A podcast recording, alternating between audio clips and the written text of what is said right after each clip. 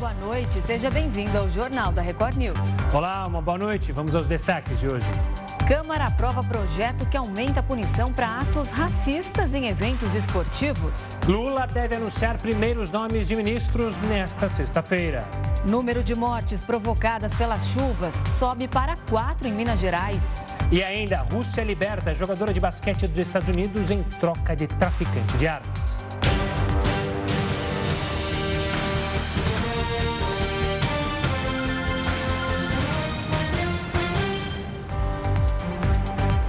Presidente eleito, Luiz Inácio Lula da Silva, deve começar a divulgar os nomes dos ministros do próximo governo nesta sexta-feira.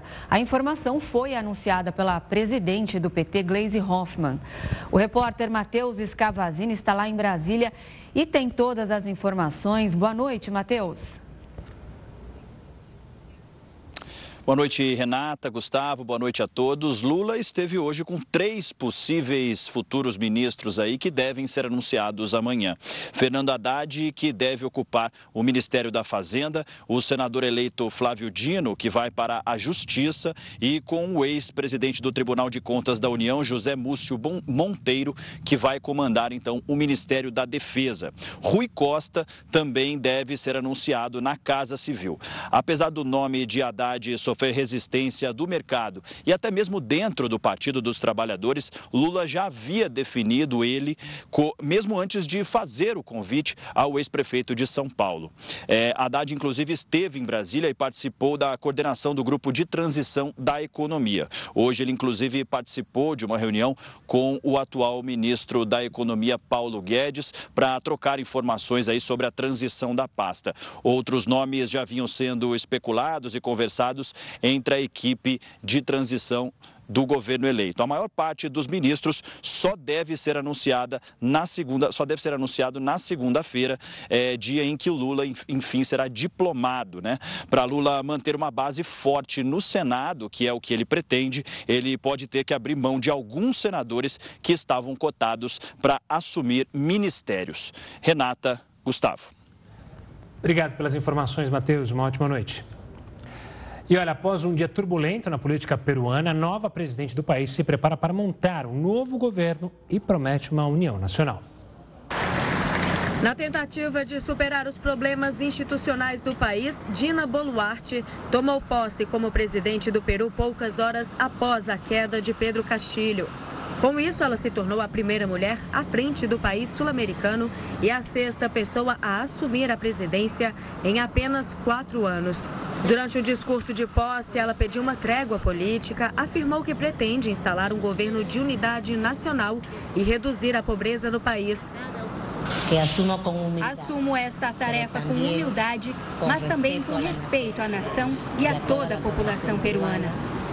Cumprirei minha tarefa na medida em que temos de continuar encurtando as lacunas da pobreza e da fome, mas também buscar o desenvolvimento do país. Dina assumiu depois de uma tentativa do então presidente Castilho de instalar um estado de exceção e dissolver o Congresso. Naquele momento, ela foi uma das primeiras a se pronunciar sobre o caso e chamar a ação de golpe de Estado. Após o pronunciamento de Castilho, o Congresso votou o processo de impeachment e aprovou a remoção dele do cargo. Depois disso, Castilho foi preso ao sair de casa. Na manhã desta quinta-feira, o presidente do México confirmou que o peruano estava a caminho da embaixada para pedir asilo ao país da América do Norte. O INSS divulgou o calendário de pagamentos para aposentados e pensionistas em 2023. Os depósitos começam no dia 25 de janeiro para quem recebe um salário mínimo. Já para quem tem rendimentos maiores, os pagamentos serão iniciados no dia 1 de fevereiro. Os valores já serão reajustados com o novo valor do salário mínimo, que ainda não foi divulgado oficialmente. Chuvas seguidas de raios, granizo e ventania têm deixado cidades brasileiras em estado de alerta. Uma outra dor de cabeça tem sido aparelhos eletrônicos, que acabam queimados por causa da oscilação da energia elétrica. Assunto para o Heródoto Barbeiro. Heródoto, uma boa noite. O que fazer então com a TV queimando e tendo jogo do Brasil, com a geladeira queimando e você não tem onde colocar os alimentos. Conta para a gente onde a gente pode reclamar, o que fazer. Pera, pera, pera, pera, Se a geladeira queimar, não é, amanhã não é questão de alimentos, né? É, é aquele verdade. alimento líquido que você está referindo, é isso ou não? É verdade, para amanhã sim, né? Mas olha, Gustavo, tem uma coisa interessante para os amigos que acompanham o jornal, é o seguinte. Agora mesmo na abertura do jornal, a gente mostrou que uma das, uh, um dos problemas provocados por essa chuvarada que tem atingido o Brasil, principalmente as regiões costeiras do Brasil, é desabamento e também alagamento, né? em grande quantidade, pessoas perdendo tudo, às vezes perdendo até a própria vida. A segunda questão, Gustavo, é aquela relativa ao granizo, que prejudica a, a, a, as plantações, prejudica o agronegócio brasileiro, porque destrói as plantas de uma maneira geral. E o terceiro é esse que a gente está mostrando, que é a condução da energia elétrica, que pode ah, acabar sendo, ah, de certa forma, toldada, prejudicada com a quantidade de raios que a gente tem também nesse período. Agora, a questão que surge é o seguinte: bom, se porventura tiver algum equipamento da minha casa queimado, né, porque às vezes a energia some, depois ela volta, e às vezes ela volta com intensidade maior, pode queimar meu micro-ondas, como está vendo aí, ou a geladeira, ou a televisão, qualquer coisa, de quem é a responsabilidade? Bom, aí nós temos que ver o seguinte: a responsabilidade é de quem gera energia elétrica? Não. A responsabilidade é quem transporta energia elétrica? Não. Então, de quem que é a responsabilidade? A responsabilidade é daquela empresa que está na conta de luz que você recebe na sua casa. Ela é a distribuidora e ela é a responsável. Então, se porventura houver a queima de algum equipamento elétrico, por raio, por qualquer outra razão, as pessoas têm que imediatamente entrarem no site da distribuidora e registrarem o acontecimento lá. Por que razão? Porque assim ela vai recuperar rapidamente aquilo que ela perdeu. É bom lembrar o seguinte: o prazo para você fazer uma reclamação como essa é longo. É o prazo de três meses, 90 dias. Mas aí a gente esquece, fica. Não, não, não. Então a sugestão é o seguinte: se porventura isso acontecer, entrar imediatamente no site lá da distribuidora e registrar a ocorrência. Olha, queimou meu micro-ondas no dia tal, tantas horas, quando faltou a luz e quando ela voltou, queimou. E, dizer assim, para a gente não ficar só na dependência do que vai decidir a, a, a distribuidora, entrar no site também da ANAEL, Agência Nacional de Energia Elétrica, tem lá o local direitinho para a pessoa também fazer o mesmo registro. E dizer, inclusive, o nome da distribuidora que está escrito na conta de luz da pessoa. E ela vai ser responsável. Agora, detalhe: isso é uma decisão praticamente pacífica. As distribuidoras estão acertando e estão pagando. Se porventura houver qualquer atraso ou qualquer coisa, a gente entraria então com o Código de Defesa do Consumidor, ou seja, a pessoa bate na porta do PROCON, certamente o PROCON vai atender, porque há um dispositivo no Código de Defesa do Consumidor que garante isso. Agora tem um outro detalhe aí, Gustavo, que é o seguinte: vamos supor que a pessoa tenha, por exemplo, um açougue, ou ela tem uma pizzaria, ou um outro negócio qualquer, que ela dependa do funcionamento de uma determinada geladeira ou do equipamento elétrico. E aí ficou o dia inteiro sem energia, a carne toda estragou, foi obrigado a jogar fora. Quem é que vai arcar com esse prejuízo? Quem vai arcar é a distribuidora. Tem o direito a pessoa de reclamar? Tem. Não só pela queima do aparelho, mas também se ela tiver perda de produtos, principalmente os chamados produtos alimentícios.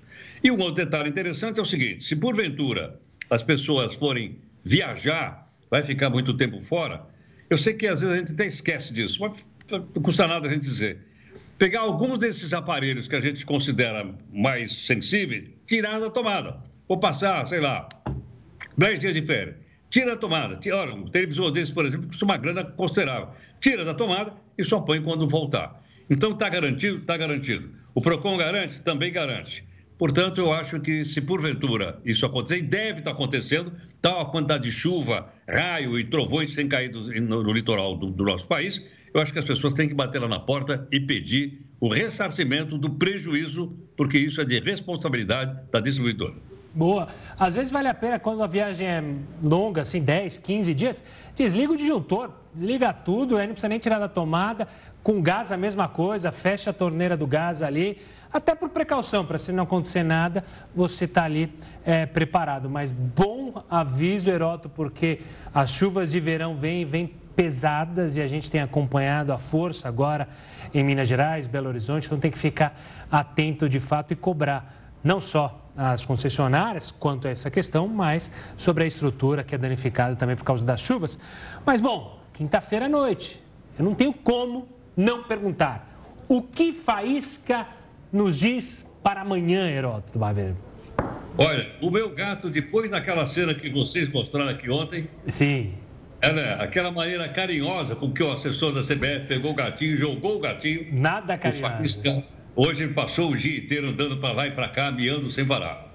Mas ele, depois de muito pensar, depois eu acertar com ele, dei um pedacinho de atum e tal e tal, ele disse que os dois jogos de amanhã terminarão por 2 a 1 um. O primeiro para o Brasil hum. e o segundo para os hermanos. Ó! Oh. Segundo Faísca, então teremos um confronto histórico: Brasil e Argentina na final. Anote... Ah, seria ótimo, seria ótimo, seria, seria maravilhoso. E princípio, o futebol. Lógico. Não. Seria, seria uma coisa maravilhosa se desse os dois, os dois times. Só não seria Eu não sei bom o que aconteceria, viu, Renata? Gustavo, viu, o coração Heródoto? de uns e outros aí. É. Eu não sei o que aconteceria, mas, mas sabe como é que é, né? Pro coração dele não seria bom. Seria terrível, mas a, a males que vem para o bem. E esse é um jogo que merece também estou torcendo para Brasil e Argentina e já vou além. Assumo que estou torcendo também para um Marrocos na semifinal e achar maravilhoso a seleção marroquina numa Copa no Oriente Médio estar numa semifinal. Seria algo também especial. Vamos aguardar, estamos Vamos torcendo aí, ó. E amanhã a gente cobra. O país que já vai ameaçar errar de novo, cortaria a ração novamente. Bom, Heraldo, tenha uma ótima noite. A gente se vê amanhã. Tchau, querido. Até amanhã, Heródoto. Tchau, tchau, querido. E a polícia fez uma operação contra a fraude na venda de ingressos para o bondinho do Pão de Açúcar no Rio de Janeiro. Quem tem mais detalhes sobre esse caso é o repórter Marcos Marinho. Boa noite, Marcos. Oi, Renata. Oi, Gustavo. Boa noite para vocês, para todos que nos acompanham aqui na Record News. A Polícia Civil fez uma grande operação hoje para apurar um esquema de vendas irregulares de ingressos para o bondinho do Pão de Açúcar. Foram 11 mandados de busca e apreensão que foram cumpridos pelos agentes da DEAT, a Delegacia de Apoio ao Turismo. Os policiais estiveram em diversos endereços ligados a agentes de turismo que atuam aqui no Rio de Janeiro.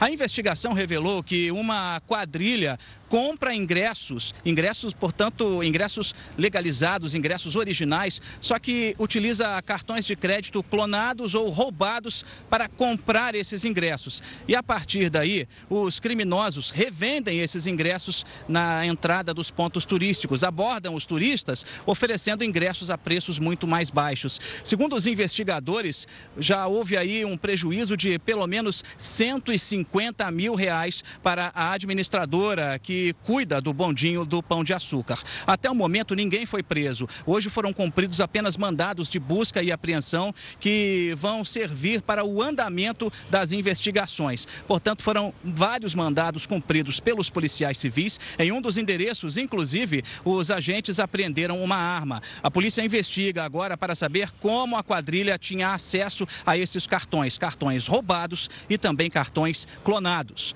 Eu volto com vocês aí no estúdio. Obrigado, Marcos. E olha, o número de casos de violência sexual contra meninas e mulheres cresceu mais de 12% neste ano. De acordo com o levantamento realizado pelo Fórum Brasileiro de Segurança Pública, foram 29.285 ocorrências no ano de 2022. Isso significa que uma menina ou mulher foi vítima de abuso a cada nove minutos no Brasil. O número de casos aumentou 12,5% em relação ao ano passado. 74,7% deles foram registrados como estupro de vulnerável, em que as vítimas são incapazes de conseguir consentir com o ato sexual. Se levado em consideração apenas o primeiro semestre de cada ano, mais de 112 mil mulheres foram vítimas de violência sexual nos últimos quatro anos no país. Faltam políticas públicas para poder acolher essas mulheres. A maioria das vezes, elas dependem financeiramente e vivem no mesmo teto do que o abusador criminoso. Então, precisam de políticas públicas onde ela possa ter meio de subsistência para si, para a prole, para os filhos, aonde ela possa é, ter um teto para se proteger, porque não pode denunciar e ficar morando no mesmo local, e precisa de tratamento psicológico. Os dados também mostram que o número de casos denunciados este ano já atingiram os patamares registrados em 2019, no período pré-pandemia. O impacto das medidas sanitárias e do isolamento social fizeram as denúncias despencarem. O aumento do número de casos de estupro em 2022 pode se dar por diversas razões e motivos, mas a priori é muito importante destacar a subnotificação que envolve o delito de estupro e que provavelmente, muito provavelmente, aconteceu durante o período pandêmico que nós é, vivemos. Os dados falam por si só. Agora a gente fala sobre o presidente da Rússia, Vladimir Putin. Ele afirmou que as armas nucleares russas servem como um meio de proteção para o país. Putin fez os comentários durante uma reunião com membros do Conselho de Direitos Humanos. Questionado sobre obrigar a Rússia a renunciar a um primeiro ataque nuclear, o líder respondeu que isso poderia impedir Moscou de usar o arsenal nuclear, mesmo que sofresse um ataque. Putin ainda reconheceu um aumento na tensão nuclear e reiterou que não será o primeiro a usar esse tipo de arma no conflito com a Ucrânia. E a Câmara aprovou o projeto que aumenta a punição para atos racistas em eventos esportivos. O Jornal da Record News volta já. A Câmara dos Deputados aprovou um projeto que aumenta para até cinco anos o tempo de punição para atos racistas em eventos esportivos. O texto agora segue para a sanção presidencial. Sobre essa mudança na punição, a gente conversa com Davis Rezende Filho, especialista em ética, diversidade e inclusão. Davis, uma ótima noite, obrigado pela participação aqui conosco. Eu queria já começar sabendo de você, Davis, é, como que você analisa esse projeto? De fato, é um projeto interessante ou é mais do mesmo que os deputados fizeram? Uh, boa noite, Renata. Boa noite, Gustavo. Boa noite a todas as telespectadoras e todos os telespectadores. Eu acho que é um, um projeto muito importante, só que demorou. Né? Sempre tem algumas coisas que demoram quando a gente fala de diversidade, inclusão, principalmente inclusão, e principalmente nesses casos é, em que existe uma, uma, uma agressão né, uma agressão contra as, os, minor, as, minor, as, os grupos minorizados, como a gente pode dizer. É, esse aumento né, para dois, sei lá, de três a cinco anos de punição, eu ainda acho pouco. E eu ainda acho que demorou. Isso deveria ter sido feito há mais tempo. Não só com, com respeito aos atletas, é, de uma forma geral, não só futebolistas, mas atletas de uma forma geral, não só com relação a eles, mas com relação também aos funcionários dos clubes. Porque a gente já viu funcionário de clube também ser agredido dessa forma, como juízes, árbitros, bandeirinhas. Então, esse projeto é muito interessante. Eu acho que demorou até. Demorou para ter uma, uma atitude um pouco mais dura, um pouco mais uh, assertiva com relação a isso. Tem muita coisa que a gente precisa fazer ainda, principalmente que eu trabalho muito com diversidade e inclusão e esses casos de agressão, né? De agressão, isso é uma agressão, isso é uma violência. Porque quando é desrespeito, né? A gente precisa falar muito de quando fala de diversidade e inclusão, a gente precisa falar de respeito, de bom senso e de justiça.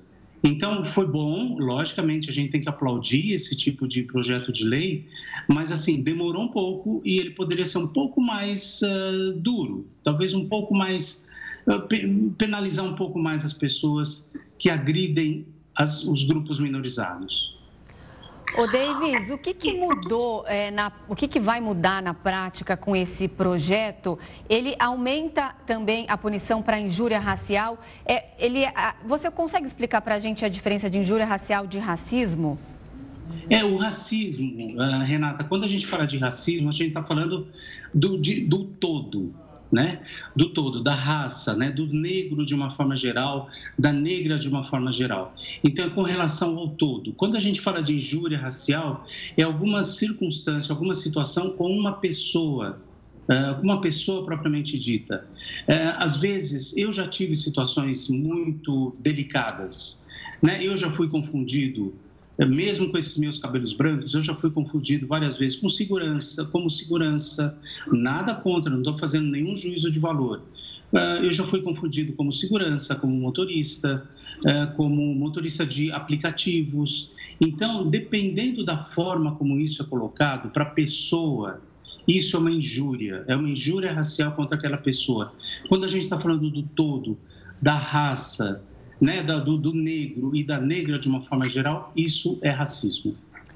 Ô Davis, toda vez que eu vejo um projeto de lei para penalizar ou para tornar a pena mais severa, a minha preocupação não é propriamente com o projeto, mas sim com essa punição na prática, a famosa se a lei vai pegar. Porque, como vocês citaram agora, você e a Renata, a questão de injúria racial e o racismo, são inúmeras as vezes em que alguém comete um ato racista, chega na hora de punir, ah, na verdade não foi racismo, foi injúria racial, aí você diminui a pena. O, o senhor teme também por isso? Ou seja, da gente ter um projeto, mas a lei não pegar e aí chega na hora da punição, essa punição não ocorre? É, tem, tem, tem um ponto, Gustavo, que quando a gente fala desse tipo de lei, é, a gente não pode aliviar, porque existe, é, existe uma, uma, uma regra, quase que uma regra, de que quando é, a mulher, ou quando o negro, ou quando um desses grupos minorizados, eles vão à justiça, ou eles vão a uma delegacia especializada, vão fazer uma queixa, muitas vezes o delegado, ou quem apura, ou quem recebe essa denúncia, Muitas vezes eu falo assim, ah, mas isso é mimimi. Eu tenho, eu tenho uma bronca desse mimimi, porque mimimi para quem? Né? Então, esse mimimi precisa parar.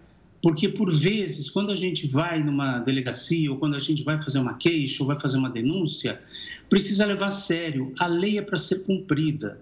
E hoje a gente percebe, Renata, Gustavo, que as pessoas estão denunciando.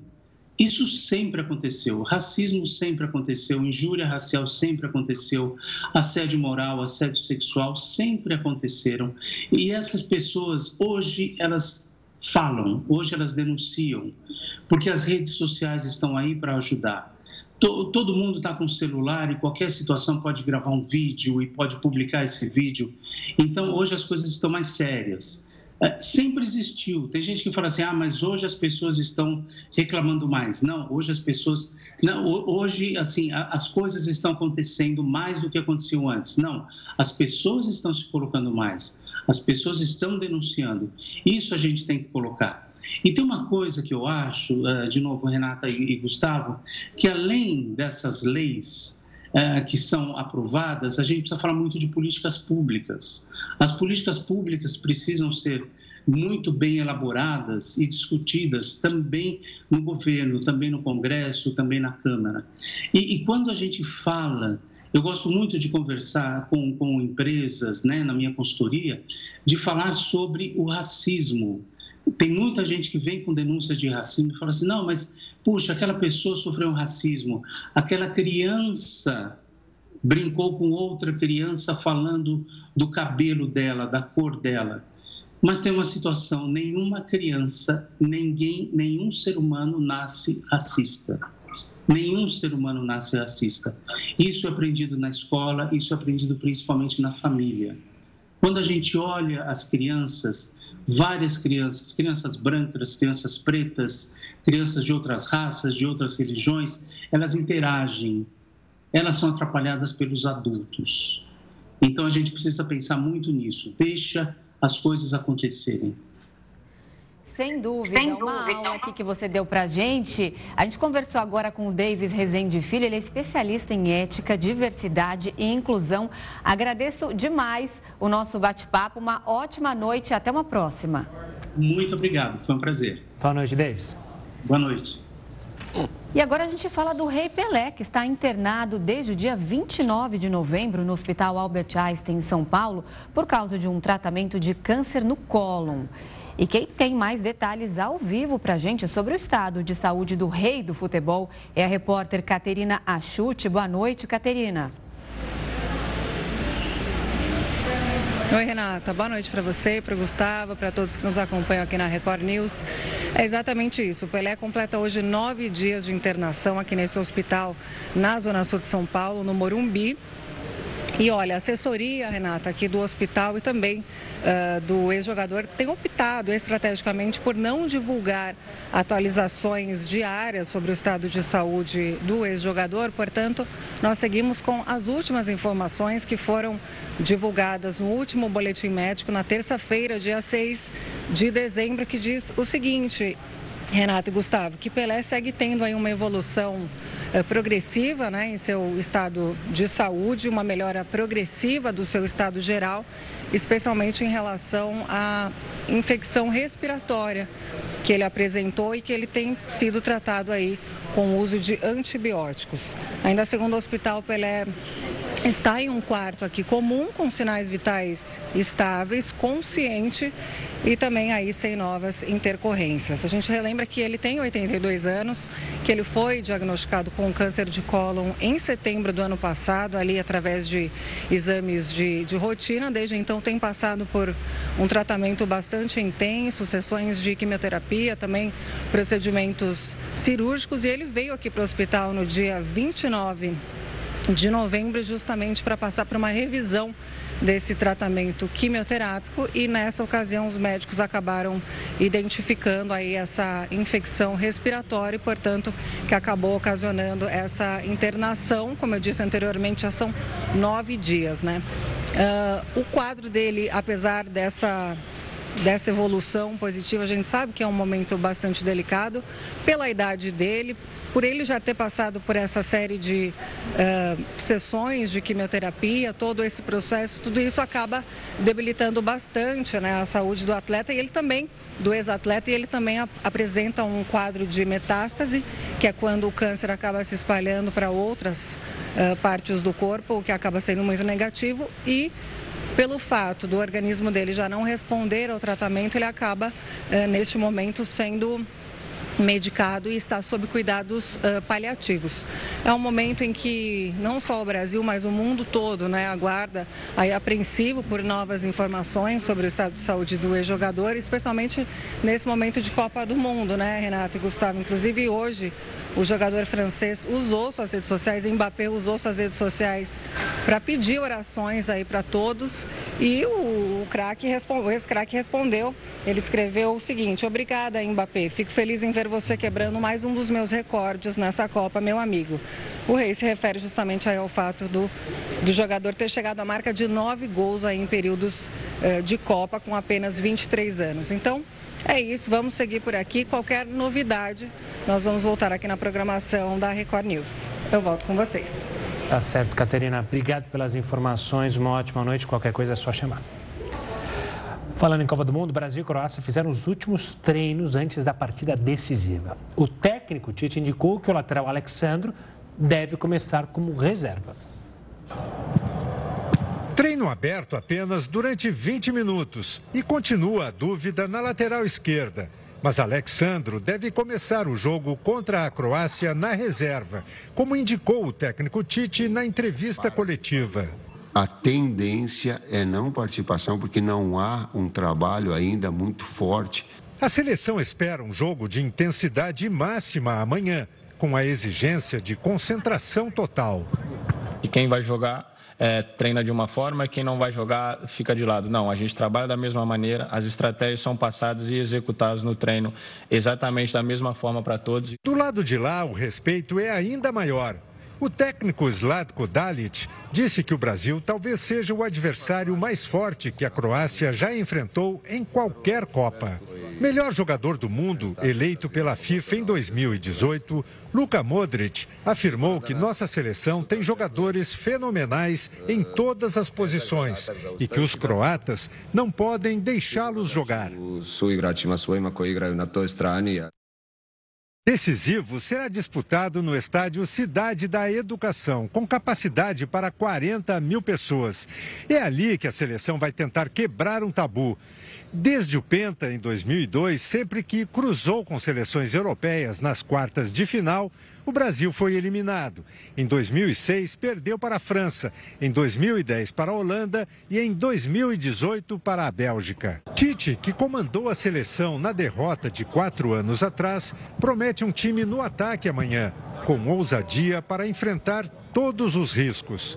Mesmo que ali na frente vai ter carne cortada se não for o campeão, sim, mas é para frente que nós vamos. É dessa forma que nós acreditamos. É nisso que nós buscamos.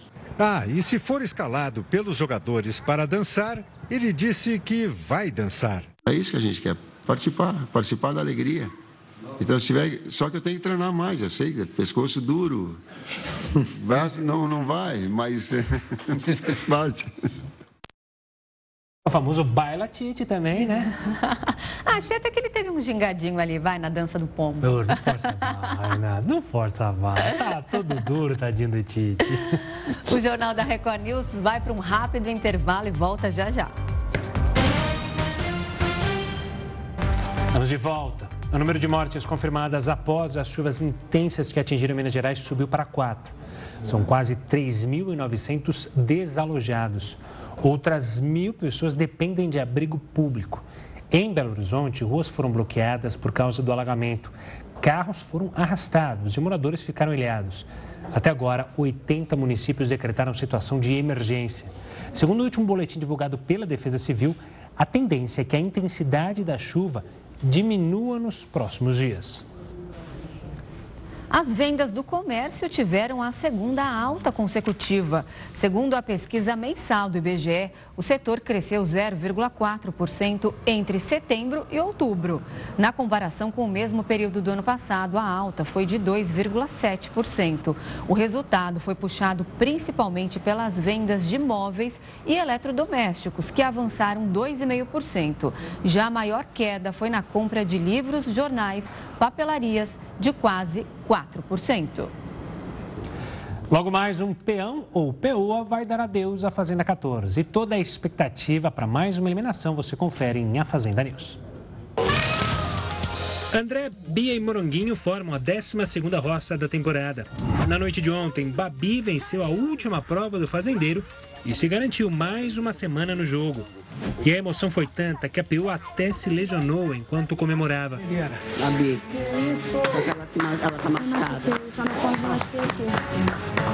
No último programa, a apresentadora Fabiana Oliveira recebeu o ex-peão Alex Galete e o jornalista Gustavo Coruja, que comentaram sobre as estratégias nesta reta final de reality. Morango, acho que vai dividir, como seguir o programa inteiro, acho que vai dividir essa coisa do grupo B e grupo A.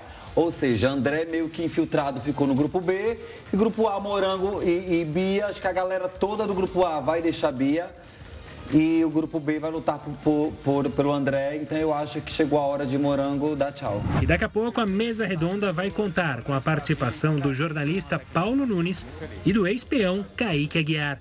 Então não perca, a Fazenda News começa logo após a exibição do reality na Record TV.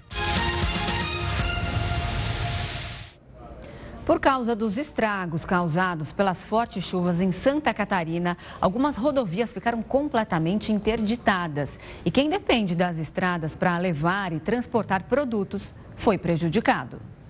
Essa rede de supermercados sentiu impacto direto com o bloqueio da BR-376 ligando o norte de Santa Catarina com o Paraná. Mercadorias transportadas por caminhões chegaram com mais de 10 horas de atraso. O setor de hortifruti foi o mais afetado. Nas prateleiras não teve desabastecimento de produtos, mas a preocupação maior era com o estoque que precisava ser reposto. Os caminhões tiveram que percorrer 300 quilômetros a mais para entregar os alimentos. O cliente que ele queria algum produto, alguma encomenda, alguma coisa mais específica para tal horário, em vez, de chegou, em vez de chegar 8 horas da manhã, 7 horas da manhã na loja, foi chegar no final do dia. Foram nove dias de bloqueio total no principal acesso para o escoamento de mercadorias chegando e saindo de Santa Catarina pela BR-376. A Federação das Empresas de Transportes de Cargas e Logística informou que o aumento no valor do frete é inevitável, já que foi preciso adotar outras estratégias. Se falar de um veículo de, de nove eixos, sete eixos aí, esse, esse custo passa de 700 reais só no, no consumo no combustível, né? Na BR-282 e na BR-101, caminhões de transporte de mercadorias também perderam horas e até dias parados na estrada. Santa Catarina não chegou a ter desabastecimento de produtos, mas serviu de alerta para a implementação de outros modais de transporte. Isso demonstra a nossa fragilidade de infraestrutura, né? Você vê, fechamos a BR-376, é, fechamos a 282, a 280. Isso faz com que a gente pense junto com os próximos governos, estadual e federal, em termos novas rotas, novos acessos. Né? Segundo a Federação das Indústrias do Estado de Santa Catarina, os impactos financeiros causados pelo bloqueio das estradas por conta da chuva ainda estão sendo calculados, mas já é possível afirmar que terá aumento nos custos por conta disso impactaram muito a logística, posso falar da indústria, porque nós dependemos do suprimento de outros estados de matéria-prima para produção, como também de, de, de matérias-primas provenientes dos portos. Então, afeta muito também na distribuição, porque os acessos aos principais mercados, que são São Paulo, Minas Gerais, por exemplo, estão todos uh, com dificuldades, com atrasos e restrições. E o remédio mais caro do mundo, adotado no tratamento de crianças com atrofia muscular espinhal, será incorporado ao SUS. A oferta pela rede pública havia sido aprovada pela Cunitec no sábado. O medicamento deve ficar disponível em até 180 dias, segundo o Diário Oficial da União. O ministro da Saúde, Marcelo Queiroga, informou que o uso será autorizado somente para bebês de até seis meses de idade acometidos pela doença degenerativa. O líder da pasta ainda destacou que o medicamento deverá ser incluído na lista da Agência Nacional de Saúde Suplementar. Com isso, os planos de saúde serão obrigados a cobrir o tratamento. E o Irã executou um prisioneiro que foi condenado por um crime supostamente cometido durante os protestos no país. De acordo com uma agência de notícias iraniana, o homem foi acusado de bloquear uma rua e atacar um membro da força de segurança com um facão. Essa foi a primeira pena de morte executada pelo governo. Outras pessoas envolvidas nas manifestações também estão detidas e correm o risco de enfrentar a mesma pena. Segundo ativistas, 12 prisioneiros já receberam a sentença de morte. Os protestos começaram em setembro, depois que a jovem curda iraniana Massa Amini morreu sob custódia da extinta polícia da moral iraniana. E a Rússia libertou uma jogadora de basquete dos Estados Unidos depois de um acordo entre os dois países. O jornal da Record News volta já. Estamos de volta para falar que a taxa básica de juros permanece estacionada em 13,25% desde agosto. O movimento que levou a Selic ao maior patamar desde 2017, na tentativa de conter a inflação, pode dificultar o crescimento do PIB. Para analisar esses dados e entender quais são as projeções para o próximo ano, a gente conversa com Joelson Sampaio, professor da FGV na Escola de Economia de São Paulo. Professor, uma boa noite, obrigado pela participação aqui conosco. Primeiro, eu queria que o senhor explicasse por que, que essa taxa alta, ainda em 2022, pode afetar justamente o nosso PIB de 2023, hein? Boa noite. A taxa Selic ela tem benefício, geralmente o governo utiliza né, como um é, instrumento de controle da inflação. Mas ela, como um remédio, tem seu efeito colateral, principalmente para o crescimento econômico. O que, que a gente observa já para 2022 e agora principalmente para 2023 é que ela afeta o ritmo de retomada da economia. Então, se a gente observar o último resultado do PIB do terceiro trimestre de 2022, foi um resultado positivo, mas um resultado já com desaceleração. Em 2023, nós temos um cenário de alta ainda da taxa de juros, ou seja, uma taxa de juros bastante elevada, que certamente vai afetar o resultado do crescimento econômico para o próximo ano. Joelson, esse número é, que permaneceu aí estacionado em 13,75% já era esperado que ele se, que ele se manteria, né? Desde agosto, agora nessa última indicação do Banco Central, que ele se manteria. O que chamou mais a atenção foi o comunicado emitido é, pelo banco, dizendo que eles estão em alerta, olhando aí uh, as últimas medidas do governo de transição, principalmente em relação à PEC, é, e que deixando ali uma possibilidade que poderia até aumentar essa taxa de juros. Você vê isso acontecendo? Existe sim essas possibilidades né, de aumento de taxa de juros, manutenção com tendência de aumento, porque se a gente tiver aí um cenário de maior incerteza para 2023, com inflação alta, o Banco Central vai reagir aumentando a taxa de juros. Então, assim, o que nós temos hoje de expectativa é de um cenário mais de manutenção, mas, como é demonstrado na ata do Copom, que é o comitê que decide né, a taxa de juros no Brasil, a gente pode ter sim um resultado aí de um juros até mais elevado em 2023, a depender do desdobramento da economia no primeiro semestre. E o que determina principalmente isso é a inflação, como ela vai se comportar e o cenário de incerteza é, da economia brasileira no próximo ano. Joelson, é, o governo brasileiro, em especial os governos petistas, sempre tiveram o hábito de incentivar a economia com isenções ou é, liberando mais crédito. Isso seria, no futuro, algo que poderia, na sua visão, ajudar ou ser um tiro pela culatra para 2023? Excelente pergunta. A gente tem um desafio aí que nós temos geralmente governos é, mais de esquerda, né, os governos do PT, com essa característica de expansão de crédito é, como uma forma de incentivo para a economia, nós podemos ter sim um cenário é, de ter uma expansão é, com uma taxa de juros bastante elevada, que pode trazer aí um cenário desafiador, principalmente para a questão de endividamento das famílias e da economia como um todo. E esse cenário de maior endividamento pode ter também desdobramentos para fins de inadimplência. Ou seja, nós temos já uma inadimplência bastante elevada no Brasil e a gente pode ter um cenário, neste caso, de superendividamento das famílias. Então, é uma questão bastante sensível para se pensar, é, e já um desafio para o próximo governo, certamente, esta questão de é, aumento do crédito combinado com uma taxa de juros bastante elevada, que pode trazer aí, desafios não só para as famílias, como para o governo de forma geral. Joelson, estava falando aqui da, da divulgação do Banco Central, dessa taxa. Você acredita que eles se mostraram preocupados? Você acredita que mais do que a PEC do estouro, que a gente está vendo toda essa articulação acontecer nos últimos dias, importa mais para o Banco Central essa nova âncora fiscal que vai ser definida aí no meio do ano que vem? Bom ponto. Nós temos aí é, hoje uma regra de teto de gastos como limite né, para ancoragem fiscal no Brasil. Uma regra que, é, teoricamente, é muito boa, na prática, ela tem trazido aí desafios né, para sua aplicação. Então, não, é, são vários governos que têm tido desafios para conseguir é, aplicá-la, segui-la.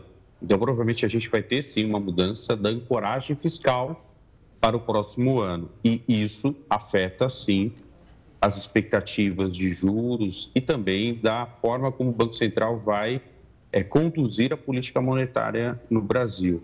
Então, hoje há uma expectativa para o próximo governo de como que vai ser traçada essa ancoragem é, que pode substituir aí a regra do teto de gastos. Existe já uma expectativa de substituir o teto de gastos pelo superávit primário, mas ainda nada avançado, ou seja, de uma forma muito incipiente e pouco discutida. Então, esse é um resultado sensível que fica aí para, para o próximo ano, que certamente vai afetar a condução da política monetária e a taxa de juros. Joelson, olhando para 2023 ainda, é, as commodities sempre foram um alívio para a economia brasileira, ou seja, a gente acompanhou na guerra com o aumento das commodities, o Brasil faturou alto. Para 2023, as commodities podem ajudar a economia brasileira ou a perspectiva de uma estabilidade nos preços? Então isso não poderia ser ali a nossa saída pela, pela direita ali para trazer algum refresco para a economia? Nós temos um desafio para 2023, porque, é, como você bem destacou, a gente tem essa tradição de crescimento via commodities. É, as commodities são aí um diferencial para a economia brasileira, mas, te, mas infelizmente nós temos um cenário de menos crescimento do mundo, ou seja, os grandes consumidores demandantes de commodities do Brasil, como China, Europa, eles têm já uma expectativa de menos crescimento para 2023 e certamente isso vai afetar o nosso crescimento também, principalmente via o comércio de commodities comum. Tá certo, a gente conversou agora com Joelson Sampaio, ele que é professor da FGV, Faculdade de Economia aqui de São Paulo. Muito obrigada pela participação, uma ótima noite para você. Uma boa noite. Boa noite. Bom, e um estudo mostrou que a alimentação e as contas do mês são os principais motivos dos empréstimos tomados pelas classes mais pobres. Comprar comida e pagar as contas estão no topo da lista de prioridades da maioria das pessoas. Porém, nem todos têm condição de atender a essas necessidades. Um levantamento do Instituto de Pesquisas Plano CDE revelou que metade da população das classes D e E precisou ou precisaria de um empréstimo para se alimentar ou pagar as contas. O principal problema das pessoas tomarem crédito como complemento de renda é que quando isso ocorre, os diversos estudos mostram que o caminho por superendividamento é quase certo. A pesquisa também revelou que metade da população DE deixou de comprar comida para pagar dívidas. É um outro patamar de crise, né, em que a pessoa teve que se endividar para comprar comida e, pior do que isso, teve que diminuir a compra de comida para pagar empréstimos. Menos de 40% da população CDE tem uma reserva de emergência. Isso é o mesmo que ter um mês de renda guardado. Quando você não tem reserva financeira, no primeiro é, emergência, na primeira falta de, de, renda, você vai ter que gastar sua única poupança e aí você já está enfrentando uma situação muito delicada. Outro dado preocupante é que nos últimos 12 meses, metade da população teve gastos maiores do que a renda. Esse número chega a 60% nas classes D e E. Você tem uma família que não consegue chegar no fim do mês, né, que a renda não, não é o suficiente para pagar as contas básicas, e que ela não tem uma reserva financeira para suportar esse momento mais difícil, naturalmente ela vai ter que se endividar. Dados do Serasa mostram que 66 milhões de pessoas estavam inadimplentes em junho de 2022. O levantamento revelou que a fonte preferida para empréstimos são familiares ou amigos. Além disso, também foi observada uma tendência de que quanto menor a renda, maior é a probabilidade de pedidos de crédito para agiotas. As pessoas acabam preferindo, às vezes, porque elas entendem melhor quais são as condições, é alguém do bairro que eu conheço. Então, tem uma percepção de algumas vantagens que, na verdade, são riscos. E a cantora Celine Dion revelou que foi diagnosticada com uma doença neurológica rara. A artista revelou que tem a síndrome de Steve Person, ou síndrome da pessoa rígida, em um vídeo nas redes sociais. Segundo ela, a doença causa rigidez muscular e espasmos dolorosos, além de gerar dificuldades para andar e cantar. Por causa disso, a cantora decidiu cancelar a retomada da turnê na Europa em 2023. Essa enfermidade afeta em torno de uma em um milhão de pessoas. E o astro Cristiano Ronaldo foi a campo hoje para treinar com os reservas da seleção portuguesa. O técnico Fernando Santos decidiu manter a mesma equipe que goleou a Suíça, ou seja, o craque português deve começar outra vez no banco. Nos últimos dias, esse foi um dos assuntos mais comentados. Houve especulações até de que ele teria ameaçado ir embora do Catar. Cristiano Ronaldo e o treinador português negaram prontamente qualquer desentendimento. Portugal vai enfrentar Marrocos no sábado pelas quartas de final. A jogadora de basquete Britney Griner, Britney Griner perdão, foi solta depois de um acordo entre Estados Unidos e Rússia. O anúncio da libertação da atleta foi feito pelo presidente dos Estados Unidos, Joe Biden. Ele confirmou que foram meses de negociação e que o governo nunca deixou de tentar tirar a estrela do basquete da prisão na Rússia. Fico feliz em poder dizer que Britney está de bom humor. Ela está aliviada por finalmente estar indo para casa. E o fato é que ela perdeu meses de sua vida, sofreu traumas desnecessários. Ela merece espaço, privacidade e tempo com seus entes queridos para se recuperar e se curar de seu tempo sendo detida injustamente. Britney foi presa em fevereiro deste ano no aeroporto de Moscou. Ela foi acusada de tráfico de maconha por portar um cigarro eletrônico com óleo de cannabis. Em agosto, a atleta foi condenada a nove anos de prisão. A jogadora conseguiu ser liberada depois de um acordo entre os Estados Unidos e a Rússia. Washington aceitou trocar Griner pelo famoso traficante de armas russo Viktor Buch, que estava preso nos Estados Unidos há mais de uma década. Moscou tentava a libertação dele há muito tempo. O traficante foi condenado a 25 anos de prisão em 2012 por um juiz federal de Nova York. E o Jornal da Record News fica por aqui. Muito obrigada pela companhia. Tenha uma ótima noite. Fique agora com o News das 10 com a Suzana Busanello. Tchau, tchau.